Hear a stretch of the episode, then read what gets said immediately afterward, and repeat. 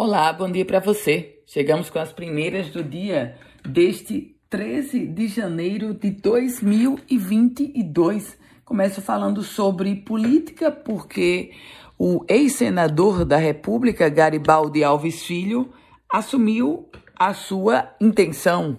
Vai ser candidato a deputado federal pelo MDB. E com isso, Walter Alves, o filho de Garibaldi, tenta se viabilizar como candidato a vice na chapa de Fátima Bezerra. Uma outra informação é sobre os cancelamentos dos carnavais. O prefeito de Parnamirim anunciou o cancelamento do carnaval naquela cidade, um carnaval muito tradicional. Outro gestor que seguiu o mesmo direcionamento foi o prefeito da cidade de Natal, Álvaro Dias. Álvaro Dias anunciou ontem que não vai ter carnaval, mas por outro lado, disse que ainda não tomou uma decisão se vai autorizar ou não as festas privadas durante o período momesco.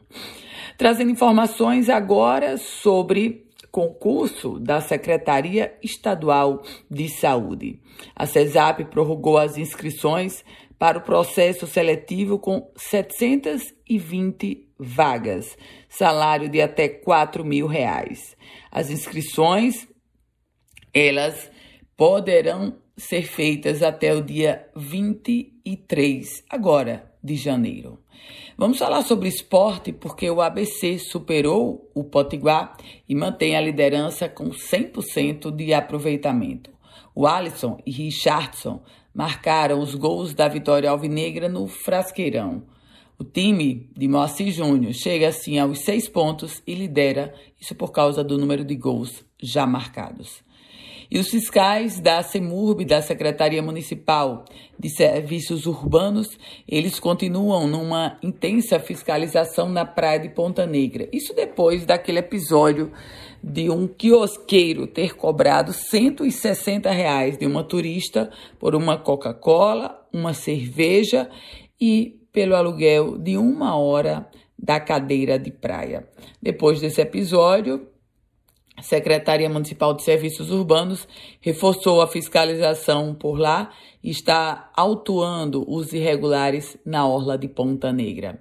Por falar em outra orla, a de Bahia Formosa, Ítalo Ferreira, o campeão olímpico, foi para as redes sociais e criticou o descaso com a praia de Bahia Formosa.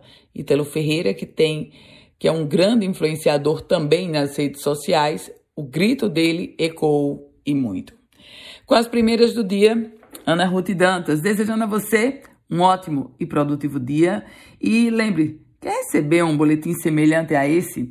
Basta você mandar uma mensagem para o meu WhatsApp, o 987168787. Quer compartilhar esse boletim? Fique à vontade. Produtivo dia.